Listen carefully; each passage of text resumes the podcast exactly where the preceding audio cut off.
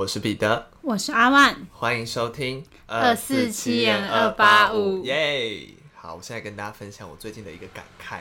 嗯，就是认识我的都知道，我是一个很喜欢看小说的人，很喜欢看恐怖小说的人。嗯、对，嗯、阿万现在也看到我旁边有 上百本的，我刚才偷瞄有 上百本的恐怖小说。然后，其实最近因为时就是没有时间去看那些小说，但我还是定期有在买。嗯、然后，因为有一阵子没看了，然后我。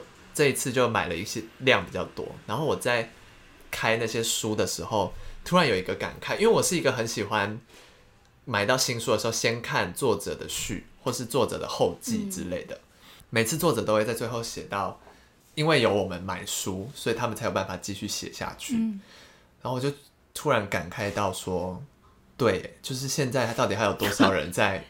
看实体的书，为什么冬天到了你那么多愁善感？对啊，冬天到了就很容易想一些有的没的，嗯，然后就再想到说，以前就是很真的很风靡看恐怖小说的那个时期，真的是过了哎，就是你现在还是喜欢看，可是你不会像当年那么疯了，就像当年那些喜欢的作者，或是当年还有在写小说的那些作者，现在也都没有在写，而且很多都不知道去哪里了。因为现在的人的生活都被手机占据了，就被一些资社群占据。对啊，就是其实其实有很多系列都是只出了第一集，然后就没有下一集，嗯、就也不知道是卖的不好还是怎么样之类。反正就是你会有一种感慨，就是像我很喜欢的这个书的作者，他今年的书也要改编成电影，嗯，对，然后已经拍完了，然后你就觉得对，就是。当年看的那些故事，现在要搬上大荧幕，那、嗯、你当然会有一些很期待的心。可是，就同时像我刚刚讲的感慨，就是我们当年从那种就是便利商店四十九元的那种恐怖小说，嗯、看看看到大本的，然后花那么多钱，然后还会去排一些什么签书会啊什么之类的。嗯、可是长到现在这个年纪之后，你会开始对于生命中很多事情的排序有改变了，嗯、你会开始有自己重视的事情，然后优先顺序也变了。对于看书这件事，我还是很喜欢，然后我也应该还是会继续买下去看下去，只会没有以前那么热热烈了。嗯，对，你就会像我当年还是会信誓旦旦的说，就是因为我妈其实一开始蛮反对我看这种东西的，就是恐怖小说或是什么之类的。为什么？花钱？因为多半大家都会对这种小说，或是就是尤其我看的类型是恐怖类的。然后会对你的可能对小孩的成长会有一些影响，哦、你说比较负能量。对对对对对。然后我妈那时候还说：“你买这么多书，那之后还不是就全部都丢掉，什么就会变成废废纸啊什么之类。”我还说不会，我会看一辈子。对。那当年的那个热情确实没有，就是现在确实没有当年那那个那么高能量的热情。但是我在每次拆开新书的时候，还是会有一种很开心的感觉。嗯，就是我还是很喜欢书的这个温度。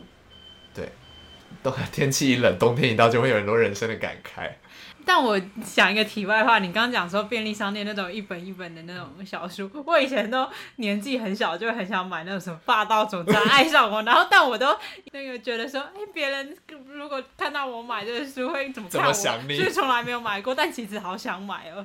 然后之后有了手机之后，我就在手机上看言情小说，畅所欲言的看。而且我超喜欢看，有一阵子就很喜欢看言情小说，貌似是高三要考试的时候，就承接到前几集，他考学测的时候都这么糗。对，然后要考，都已经高三要考试，我还可以看言情小说，看到三四点，然后还在哭，超投入，好抓马。对啊。而且又不是我谈恋爱，哭什么哭？干你屁事啊！对啊，我就觉得女主角为什么要那么委曲求全？男主男主好贱哦！男生凭什么？对啊，明明爱他又不说。好一个少女的烦恼，而且我代入感好强哦。对啊，你才应该去演戏吧？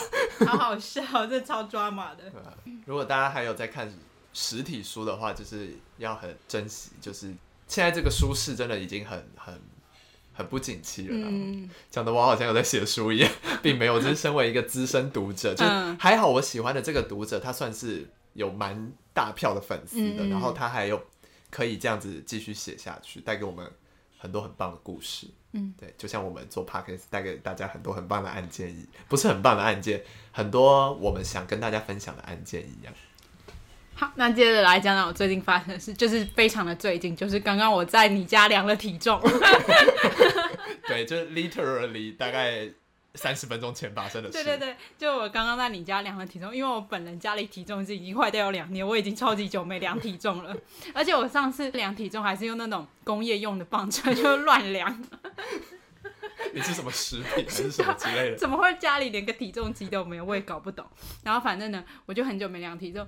但是我距离我上次用工业用磅秤量的时候呢，已经我又再度瘦了两公斤。恭喜！耶、yeah!！掌声！鼓掌！来宾掌声！而且我真的变瘦有感，是为什么呢？因为我现在所有的衣服跟裤子几乎都往下掉，很多个尺码。对啊，而且我现在买裤子原本，哎、欸，这可以哦，原本可能买。可能类似比较大的一个型号。L 号，可我现在可以买 N 号或 S 号之类的，就是大幅度的减。对，然后所有原本的裤子都全部都变小，而且其实最有感的是我的腰，因为我本来就是属于上半身比较容易瘦的人，然后下半身我是下盘比较大的人，嗯，然后上半身就是所有 S 号的衣服，现在对我来说还是有点宽松，就是有点撑，我肩膀好像有点撑不了。我的原本的衣服，对，就是我其实没有什么运动的习惯。我可能是饮食上改变比较多，哦，但我最近有想说不要让自己都不运动，所以我最近会在吃完饭的时候去散步，非常常散步这样子。我也好爱散步。对，就是吃完饭，然后不要立刻坐着就瘫着。我以前有一段时间超喜欢吃完饭我就躺着，很像，我也常这样，很像一只海豹 然后这样打自己的肚子。对，然后就是现在都会散步，就想说哦，走一走，这至少站着，不要感觉很像。就吃饱就就是总是动一下也比较好，对，也也比较好，而且就感觉对消化也比较好。嗯、现在开始注重一些 健康的观念，我们已经到了需要注重一些养生的年纪了。而且我现在还每天都会吃那个维他命 C。我也是，我最近开始吃叶黄素，要顾眼睛。就是要，而且我现在都喜欢用蒸汽眼罩，眼压很高。好用吗？嗯，我是觉得。你觉得有感吗？我是觉得要很累的时候用，会觉得蛮舒服。因为我有一阵子也蛮想买蒸汽眼罩。我们今天越来越聊越多，都是闲聊哎，一些养生的问题，延伸出好多话题哦，对吧？然后反正最近就是变瘦很有感这样子，然后就觉得呃有点开心，对啊。而且我觉得变瘦后很容易怕冷呢。我我本来就怕，我我，我怕冷呢，我真的怕冷。现在我在变瘦后好容易怕冷，我本来就是一个很怕热的人，然后变瘦之后变得好容易怕冷哦。还是是真的脂肪减少啊？这也是好事啦。我不知道，我不知道，我们我们没有根据哦，我们不是这一类，我们没有根据，乱讲的。对对对，这是一个感觉啦。啊，然后反正最近又觉得，但是离我心中距离的目标体重还还需要努力了。其实我没有刻意在减肥，为什么啊？好奇怪。但我觉得往往是这样才瘦得下来。你越刻意，反而就是因为你有时候是你心里刻意，但是你的身体并没有遵照你的心理那样做。嗯嗯。对对对，你就会很。很气，就是因为我以前是一个连呼吸，我妈都形容我是连呼吸空气都会胖的人，所以最近变瘦变变得很有感，然后就觉得，嗯，我也是可以瘦的，OK 的。而且如果要我选的话，我宁愿就是，嗯，就是我绝对不想再回到很胖的时候，因为我最我最近就有去翻我以前就是可能高中，然后大大一大二的时候。呃，减肥又复胖的照片，就觉得天哪，我不要再变成那样，我会怕欸。而且我可可以跟大家说一下，就是我，嗯，对于变胖这件事有多恐慌，是我有时候如果吃太多，然后我肚子我明显觉得有长肉，我就会抓着我的肚子，然后睡着。哎，我就是我就是没办法接受肚子有这层肉。可是你吃饱之后，肚子的确就是会变大。不是，我是说。呃，如果那阵子变胖了，然后我发觉我睡觉前发觉我肚子有这样一大块肉，我就会一直掐着我自己肉，哎，而且我做梦还会梦到就是我变胖，然后体重计上面数字就是非常重这样子。不愿接受的数字。对，就是就是我觉得变胖带给我压力好大哦。其实老实说，那还是要小心哎。对啊。会不会变厌食症之类的？这还好啦，我都还是有正常有正常吃饭，只是吃的我我不吃宵夜炸物跟奶类的，就是。对，调节那个量跟品相。对，而且我现在对饮食上面很严格，我也不太吃零食，蛋糕我也是尽量避免。啊，就努努力，对啊，这是一辈子的课题。对啊，我也觉得这是一辈子，就是努力让这些健康的事情变成我的日常。哦哦哦哇，好正向，不是健康三点零，乱讲。什么节目？听起来就很容易 很容易倒。没有真的有一个节目不是叫健康一点零。我不知道。我我干嘛讲这个？不知道。干嘛帮他们验配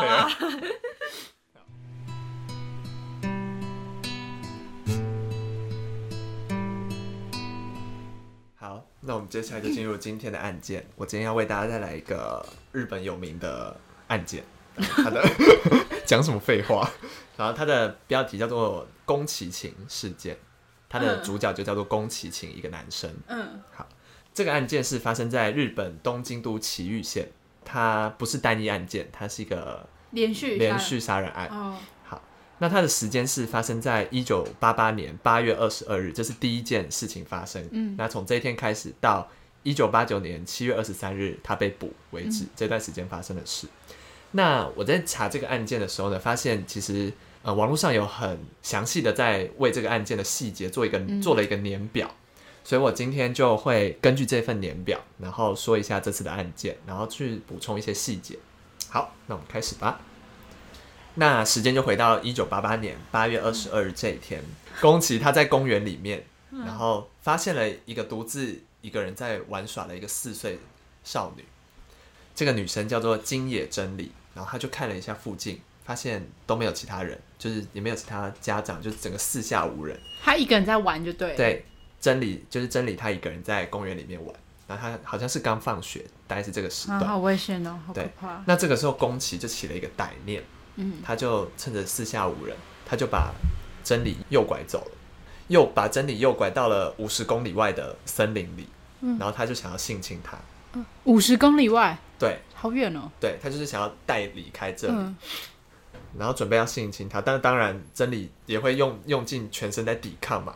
这个时候宫崎为了让真理就是安分一点，他就死命的掐着真理的脖子，嗯、然后一个失手就把真理掐死了。他看到真理的死死掉之后，他没有慌掉或是什么之类，他反而他反而是对尸体做出更多猥亵的行为，就是有点像是奸尸这样的行为。嗯、然后他爽完之后就把。真理的尸体烧掉。哦，更变态的是，这一切其实有被相机记录起来。哦，他他自己录，他自己有录影录起来。好恶哦。对，那其实这一次的这个案件，其实一开始他只是想要性侵真理，嗯，并没有要杀死他，所以这算是第一次不小心失手就杀掉一个人。但他失手还可以这么冷静，真是不容易哎。所以其实这次杀完人之后。宫崎并没有感到罪恶感，嗯，他反而得到增加信心，对，他反而得到了一种快感，嗯，然后所以进而就发生了更多的悲剧，所以时间来到了两个月后，十月三号，这次宫崎在路上绑架了七岁的吉泽正美，然后一样是带到森林里面，就进行了对真理一样的行为，就是先强奸，然后再绞杀他，就是掐死他这样。那根据宫崎之后被捕的证词说，其实正美在被实施性侵完之后，已经只剩一口气了，这样子。嗯、然后他没有及时的，就是去要报警或者什么，因为当然不可能，他一定是性侵完之后，呃、对，就不要看了，所以他就是还是把他杀死了，这样子。到了十二月九号，宫崎又再一次犯案，所以其实时间都隔得很近。这次他绑架的对象是四岁的南波惠里香。然后一样，哦、真的好变态，都好年纪都超小，都都很小，而且他们都是刚好，他锁定的对象都是在路上独自一人的小女孩这样子。那宫崎一样故技重施，他就把他诱拐到森林里面进行性侵。嗯、这次他是用呃性侵完之后是用绳索把惠里香勒死，但都采取勒死。对对对对对，然后他就直接弃尸在森林里了。嗯对，越来越大胆对，这次其实在森林里，所以让惠里香的尸体其实很快就被警方发现。嗯、在案发六天后，就发现了惠里香。可是，呃，因为这个是第一个被发现的尸体，所以其实那时候大家不知道这是一个连续杀人事件，嗯、所以他们那时候只是把它当成一个个案，单一个案，单一个案在调查。所以，所以这个时候其实没有抓到真凶。嗯。那可是这个时候宫崎就犯案完了嘛，嗯、他就想说不行，他要做一些事情混淆大家的视听。嗯。所以他就在一九八九年的二月跟三月，他化名，他化名成一个女性，叫做金田勇子。他用这个人的名义，把他犯案的过程，就是对真理案的犯案过程，还有对正美行事性侵的这全部的过程，他写成信寄到他们分别的家属家里去，说：“哦，是我，我是金田勇子，就是杀害真理的人是我，然后我怎么杀他的，叭叭叭叭叭叭，然后。”也寄到正美那边说，杀害正美的是我，金田勇子，我是怎么杀的？叭叭叭叭叭叭叭叭叭，这样。甚至更可怕的是，他还把真理的部分的骨骸送给真理的家属，哎、就是想要增加金田金田勇子这个人杀了真理的这件事情的可信度。所以警方这、哦哦、警方就会高度重视这个案件，因为这样就证明了是连续杀人案。嗯，对，所以包含第第一件的真理、第二件的正美跟第三件的惠里香都是同一人所为，但是呃，他并没有承认，就是他没有寄信给惠里香的家属这样子，因为其实如果你这个时候再有跟惠里香有过多的连接的话，所以其实会让你被找到的几率增加，所以我觉得他是有想到这一点。可是我不懂他为什么还要。寄信给前两个，这样大家就等于可以把它兜起来了，啊，有点画虎不成反类犬的感觉。对对对对对，就是有点这种感觉。对，所以警方就开始大动作的侦办这几个案件。那到了同年一九八九年六月六号，宫崎还是死性不改，他又再犯下第四个案件。这个案件是，他已经，我觉得他已经有那个走火入魔了。对，这个案件是最惨绝人寰的案件。嗯、这次他诱拐的是五岁的野本玲子。嗯。那这次宫崎不是把他带到森林里，他是把他带回家，带回家里进行性侵。嗯、他性侵完林子之后，活生生把林子肢解，哎、对，然后甚至吃掉了林子部分的尸体。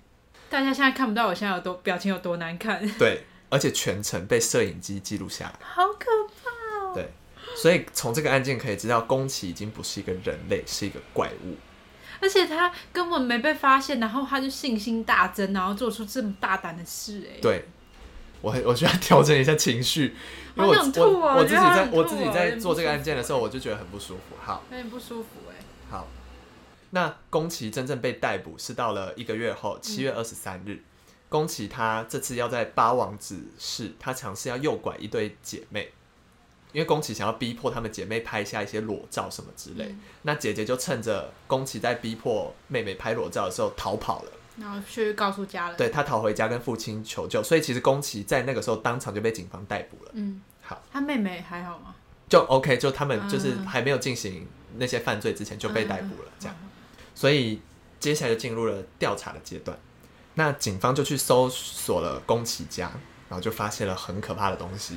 有那个录影带什么之类的。对，他首先先发现了真理的，就是第一起案件真理的部分的遗骸，然后还有六千多套影片。那这些影片不不不是不是都是杀人的影片，嗯、是呃一些什么，比如说我们平常看的动画、哦、卡通，然后也有一些色情片、恐怖片，然后最可怕的就是他奸杀少女的过程的纪录片。嗯，对，所以其实，在当时有很多远景在。看到其中一部是林子被肢解的影片的时候，都当场吐出来，就是那不是一个人类会做的事情，嗯、那已经是个怪物。我刚刚听有就会脑袋多少会有点画面感，就觉得好想吐哦。对，所以其实就很明显，嗯、呃，宫崎就是凶手。嗯、那这时候大家就想说，那为什么宫崎要做这些事？嗯，所以我们这时候再回到讲一下宫崎这个人的背景。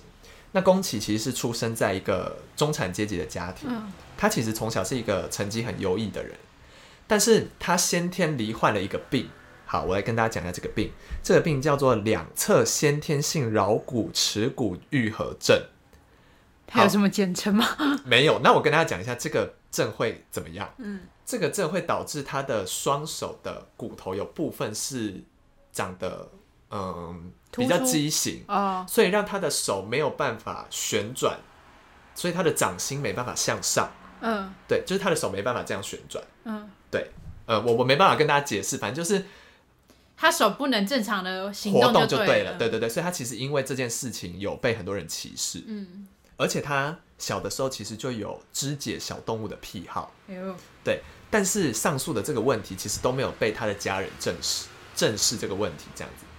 呃，因为宫崎的父母其实都很忙，他们都忙于工作而疏于对他照顾。嗯所以其实都是宫崎的爷爷在照顾他，那宫崎就跟爷爷感情很好，这样。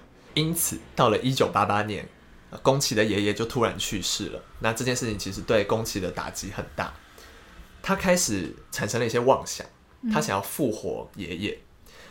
那通过的方式就是吃掉女童的尸体。什么啊？谁告诉他的？就是他自己想的，他觉得这样子可以复活爷爷，所以因此。宫崎就在同年开始犯罪了。刚刚我们提到第一起案件也是一九八八年，嗯、这一年也是他爷爷过世的那一年。这就跟之前什么也吃人肉可以治麻风病一样，那疯了。对，对，对，对，对，所以其实他每一次犯犯案完之后，他都会回到房间进行一个爷爷复活仪式，然后。嗯，可想而知是没有成功，因为如果成第一这个案件就成功了，那后面就不会再继续犯案了。好，所以回到宫崎，他被逮捕了嘛？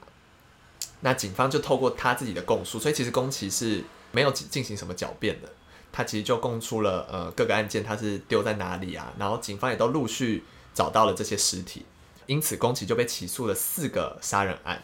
警方同时也将这个案件列进了警察厅广域重要指定事件。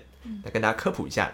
这类的案件其实都是一些罪大恶极的案件。是不是有讲过？之前讲的是中国什么白银连续杀人案，但是中国他们也有一个类似这样的一个犯案的案件类别。嗯，那这个就是像那样子的一个类别。在这样子这类的重要指定事件中，唯一没有被破获的是顾立果案。那大家如果之后有兴趣，可以跟大家聊聊。好，那我们再回到侦办的过程。呃，警方在这中间就是其实有找精神鉴定的专家对宫崎进行精神鉴定。那第一次鉴定的结果说宫崎有人格障碍症，嗯，那其实就是人格障碍症，就是在呃认知功能、情感功能还有对于冲动这件事的控制上是有问题。嗯，对，好像有听说过。对，那其实感觉出来好像就是这样。那又再进行了第二次鉴定，结果说宫崎有思觉失调啊。对，之前我们娱乐的距离很红的那个。对对对，所以其实就会有妄想、幻听、幻觉、负面情绪、认知障碍等等等。然后同时又说他有多重人格。为什么会这么说？因为宫崎在后面其实有说，不是他做的，是一个老鼠人做的。就是他说，还有一些妄想的部分。对对对，就是。老鼠人很像是他的另外一个人格，嗯、然后他自己不是那个，不是那个老鼠人，那当时不是他在控制。对对对，他甚至有画下老鼠人的样子给警方，哦、对，但是没有办法被采信嘛，因为那可能就是，就、嗯、就是他做的，对啊，对。然后其实这整个侦办过程中，宫崎本人是没有什么悔意的，他不，因为他觉得他不是他做的啊。对，然后而且他也觉得他没有错，他甚至跟在一个帮他治疗的治疗师说。请你跟大家说，我是一个好人。哦，oh, 就是我不知道他这样是出于一个演戏什么样的心态在讲，还是真的他觉得他没有错。对，我所以我，我我自己是觉得，我听到这样的论述，我觉得很不舒服。嗯嗯。然后，宫崎的父亲，其实在一九九四年就因为儿子做了这些事，其实或多或少都有一些舆论什么之类，嗯、所以他就跳河自杀了。嗯、那宫崎在知道这件事之后，就说：“我觉得很爽。”哦，他不喜欢他父父母亲，就对。就是他，我觉得他的情感认知上好像有不太像正常人。对，嗯，感觉得出来。嗯，那所以最后其实宫崎就在一九九七年四月十四号被判了死刑，嗯，然后死刑在二零零八年六月十七号执行了。嗯，对。那其实这整个侦办过程，因为宫崎呃罪证确凿，他也没有没有说，他姐就很快就坦诚他的犯行，所以其实整个侦办的过程都很快。嗯。那其实这件事情对社会的某一类族群造成了一个很大的影响，这也是我今天想要跟大家聊的一个问题。那其实这个事情对于日本御宅族，什么是呃御宅族？御宅族其实就是对于早些年，它其实定义是在对于动动漫流行文化，嗯，或是一些次文化，然后很热爱的一群人这样子。因为宫崎，我们刚刚有说宫崎他是化名成金田勇子嘛。所以他所化名的这个对象是一个女性，跟他本人的形象差非常多。因为，呃，宫崎本人的形象其实就是以现在来说，就是一个很像一个宅男，嗯、就是很爱看一些动画，然后很宅的那种御宅族，跟他杀人时候的性格很不一样，就是所以才导致说他可能有多重人格，嗯，这样子。所以其实宫崎这个案件爆发的时候，很多媒体都用御宅族、萝莉控、恋童之类的字眼来下标，来下标，对，大肆报道。很多不清楚御宅族到底是什么样族群的一些一般民众，就把御宅族跟犯罪直接画上等号，然后他们就说御宅族是一群缺乏规范，然后搞不清楚妄想跟现实的人。对，所以其实御宅族那个词在当时非常的负面，甚至是一个贬义的词。但其实渐渐到了现代，御宅族这个词有渐渐变得很中性，因为它其实变成从原本可能动漫。文化的一个喜爱，变成泛指到你对流行文化的爱好，所以可能你我也都是御宅族，我们对可能流行文化有特别的爱好，就不要把这个污名化了。对对对对对，所以其实到了现在，很多人也会自称自己是御宅族，他现在变得没有那么负面了，所以这是一个好事。这样，那此外还有提到说，当时人们其实没有将恋童这个症状归类到精神疾病，所以其实宫崎当初。的犯行比较像是恋童癖的表现，因为大家可以发现，他挑的对象都是女童，嗯，而且他想要复活爷爷，第一个想到的为什么不是吃女人的尸体，谁、嗯、的尸体？他第一个想到的是女童的尸体，对啊，而且那年龄都好小哦。对，对，可能有一部分可能是因为比较好下手，对，比较好下手这样子，对。所以其实恋童的问题到后来也有被大家在广泛的讨论。但我觉得他这样就是在欺负弱者啊，就是女性她可能还对付不了，所以他找女童。对啊，然后其实这件事情对于动画产业也有一些影响，因为宫崎的案件爆发嘛，所以其实对日本动漫产业造成了一个毁灭性的打击。嗯，因为在宫崎家收到了很多，就六千多套的，就是卡通动画影片，不乏有一些恐恐怖、暴力、色情、血腥那种。对，所以。很多人就是说，是不是让小孩子接触这些东西就会变成可怕的人，嗯、然后思想不正确的人？嗯、所以，其实日本官方在宫崎的事件发生之后，就对动画作品进行了一些严格的规范，尤其是在呃有对跟性有关的议题的描绘，会比较严格的在审查。那是到了一九九五年《新世纪福音战士》这部动画出来之后，嗯、大家突然开始察觉到御宅族有一些商机在，然后。哦日本社会才重新重视了动画产业的发展，然后所以他们就重拾动画产业，有点复苏，复兴了动画产业，所以才一直蓬勃发展到今天这样。所以之后其实呃有一些记者，嗯他们就出来道歉。那道歉原因是说，他们针当年其实会针对御宅族大肆报道，其实是有一些误解，对啊，吸引眼球吧。对对对，然后他们没有想过会对动画产业、动漫产业造成这样的打。打击这样子，所以还好，现在动画产业又复苏了，不然我们就看不到这么多好的作品了。嗯、但我觉得，大家虽然说，呃，对于动画里面可能有些东西需要做，需要做控管，但我觉得这是一，这是要的，是必要的。对，可是我觉得你，呃，当我们观众其实越听人自己的心身心灵健康才是最重要的。对对对，就你不要说你看了这个。影片而去而去模仿或去做这件事，那你本身你可能就带。就是你已经带有一个这样子的意图在看这些东西了。还有就是，如果是真的是小小孩在看的话，那爸妈这时候就扮演教育很重要的一个角色。嗯、而且，我想小小孩在看这些电视的时候呢，一定是就如果你是关心小孩，你一定会想说，哎、欸，小孩看这个好不好？小孩这个不能看、这个。或是他看到这些东西，那我要怎么跟他解释这个东西是怎么样？让父母去做一个选择以及教育他们小孩的一个动作会比较好。对，对这其实就是我。今天本来想讨论的一个问题就是，嗯、呃，看这种恐怖的作品、暴力的作品，是不是真的会对孩子造成影响？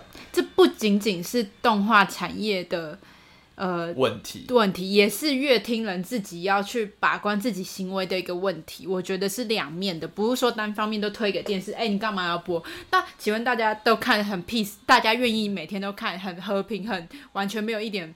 波澜的动画嘛、嗯，对，而且就是大家也都看了那些动画，为什么大家没有都变成？对，对对对，就像就因为像前几年很有名的案件是那个嘛，郑捷杀人案，嗯、其实就那时候就有媒体在说，其实郑捷是一个很喜欢暴力电玩然后的游戏的一个人，嗯、所以那时候其实就有在讨论说，暴力电玩会不会对人的思想产生影响？嗯、我觉得。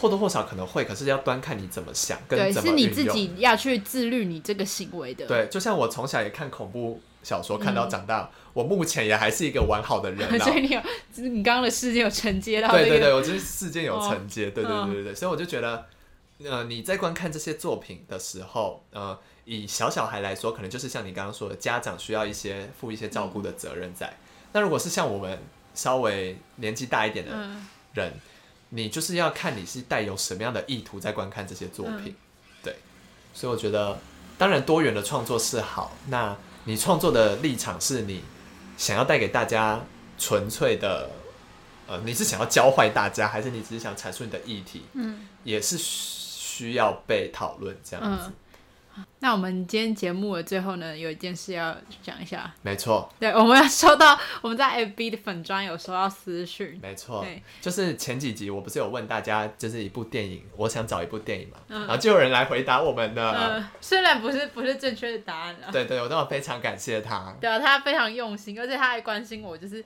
荨麻疹过敏的问题。对，谢谢他的关心。我们这边谢谢你的关心。耶，yeah, 谢谢你，谢谢你都有听我们节目，我们超开心的。超级开心。好，那我们今天节目就到这边结束了。我是彼得，我是阿万，我们下次见，拜拜。